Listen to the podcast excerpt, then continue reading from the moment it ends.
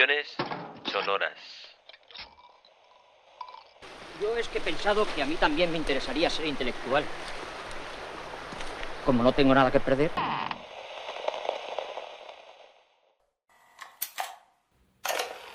Presentamos la primera colección del Laboratorio de Ficciones Sonoras. Durante seis semanas, diez creadores desarrollaron sus ideas junto a referentes de Paraguay y España, y los presentamos en el noveno mes del Teatro Hispano-Paraguayo. Vamos a conocer más sobre este relato de la mano de Carlitos Cañete, coordinador de este laboratorio. Con Audio Cuernos, esta propuesta de Bea Pompa, que está enmarcada un poco en el contexto del relato de podcasts, la autora nos lleva a conocer historias que, como ella misma dice, pueden ocurrir y de hecho suceden. Una charla en un bar se va tornando en una conversación que nos lleva a, otra escena y a otra y a otra y finalmente siempre nos trae como al mismo sitio compartiendo experiencias, secretos, anécdotas de los protagonistas, viéndolo como si fuera desde afuera. Sin embargo, eh, hay bastante profundidad en la manera en que la actriz va narrando estas anécdotas que, que tienen que ver con engaños, infidelidades, romance. Con ustedes, Audio Cuernos, de Bea Pompa. ¿A quién no le pasó de enterarse de la existencia de ese otro?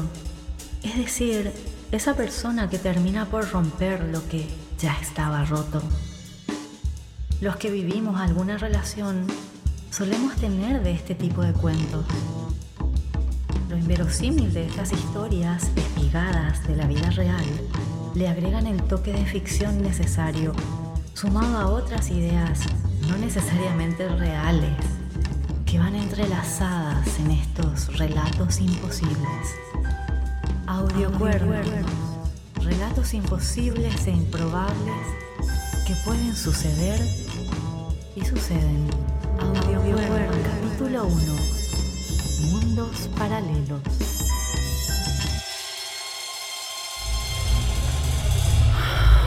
Era la segunda vez que lo hacía. Una semana antes hizo lo mismo. Fuimos a un bar y no me habló en toda la noche. Ah, pero estás enojado entonces. No estábamos enojados. Sencillamente su cabeza y atención estaban en otra parte. Esas cosas uno sabe. Creo que tiene a alguien. E ir a un lugar público lo pone nervioso. Hmm. Pero no soy solo yo la cornuda. Había otra historia dando vueltas muy cerca. Descubrí este enredo no por instinto, ¿eh? Sino porque vinieron y me lo contaron. ¿Te sirvo una copa de vino? Mm, sí, por favor. Elvira es hermosa.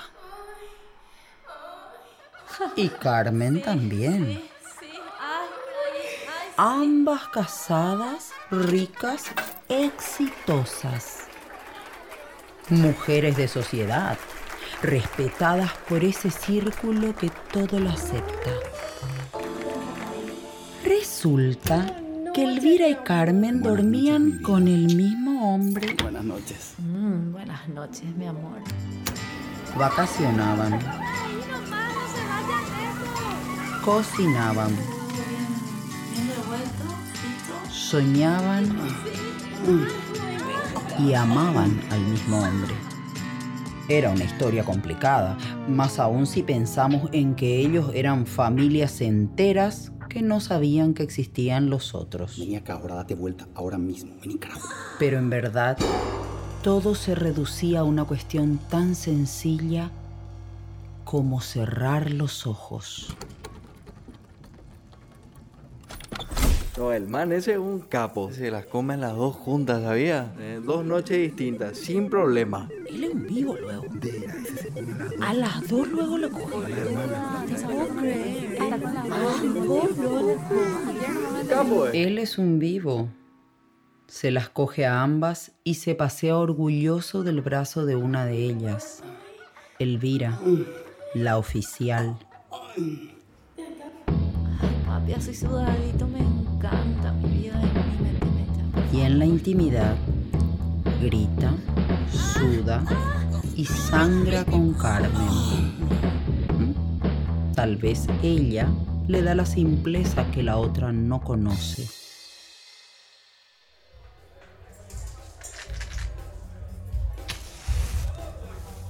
¿Un poquito más? Dale. ¿Quieres saber lo que pasó después? Como en toda historia larga como esta, empezaron a hacerse palpables los daños colaterales. Con corazón propio. ¿Se saben el chiste del hombre y las dos vallas? Vaya donde vaya. ¿Ya va a venir mi papá? Me refiero a la pequeña Josefina, que reclamaba ver más seguido a su papá, que siempre está de viaje, ¿Dónde es que está mi papá? Ya va a venir. enseguida va a volver, ¿Cuándo va a venir mi papá? Tranquila nomás, mamita, ya va. mañana va a venir, Toma este chocolatito te traje. Vamos a tomar una hoy no pudo nomás. Yo le quiero ver a papá. ¿Y después? Fue justo ahí que decidí hablar con Elvira. Ah, pero vos sos de Tauro. Del 18 de mayo sos. Es que somos tan especiales. Elvira cumplía años el 18 de mayo, el mismo día que yo. Decía que las taurinas somos especiales, de carácter fuerte y temple de acero. No sé si era cierto, pero las dos éramos muchas veces imbancables. Yo le quiero ver a papá. Eh, Fue entonces, por aquellas fechas, en que la pequeña José se había vuelto mucho más insistente con el tema de ver a su papá. Falta mucho que ver. Como buena metiche y como una cornuda más del grupo, decidí que era mejor ir a enfrentar lo que el eterno ausente no había enfrentado nunca. Esta familia de seis es realmente de siete. Quiero estuvieron durante años repartidos. ¿Qué? No, ¿le dijiste eso? Ni lo pensé. Simplemente lo dije. Y los tres, como el buen bloque que fueron siempre, inclusive sin saberlo, decidieron enojarse conmigo por metiche. Rosario, hipócrita. ¡Qué metiche que sos! No tenés suficientes problemas para estar jodiéndole a los demás. Moza, chusma. ¿Puedes creer? Dale, contame, ¿qué pasó después? Eso fue todo. Nunca más nada. Ni una cara larga, ni un gesto malo, nada de nada. Así que ahí siguen los tres, o los seis, o los siete, ni juntos ni mezclados. O sí, ya no sé, ni lo sabré nunca.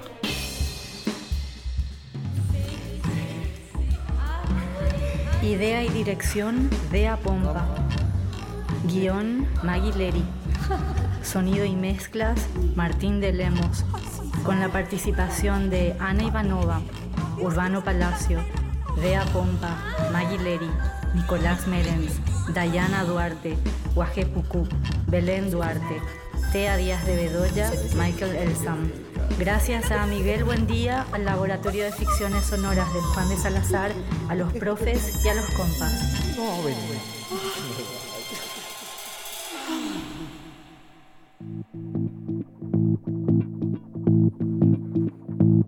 Esta es una producción de Onda Sabú, la radio del Centro Cultural de España Juan de Salazar.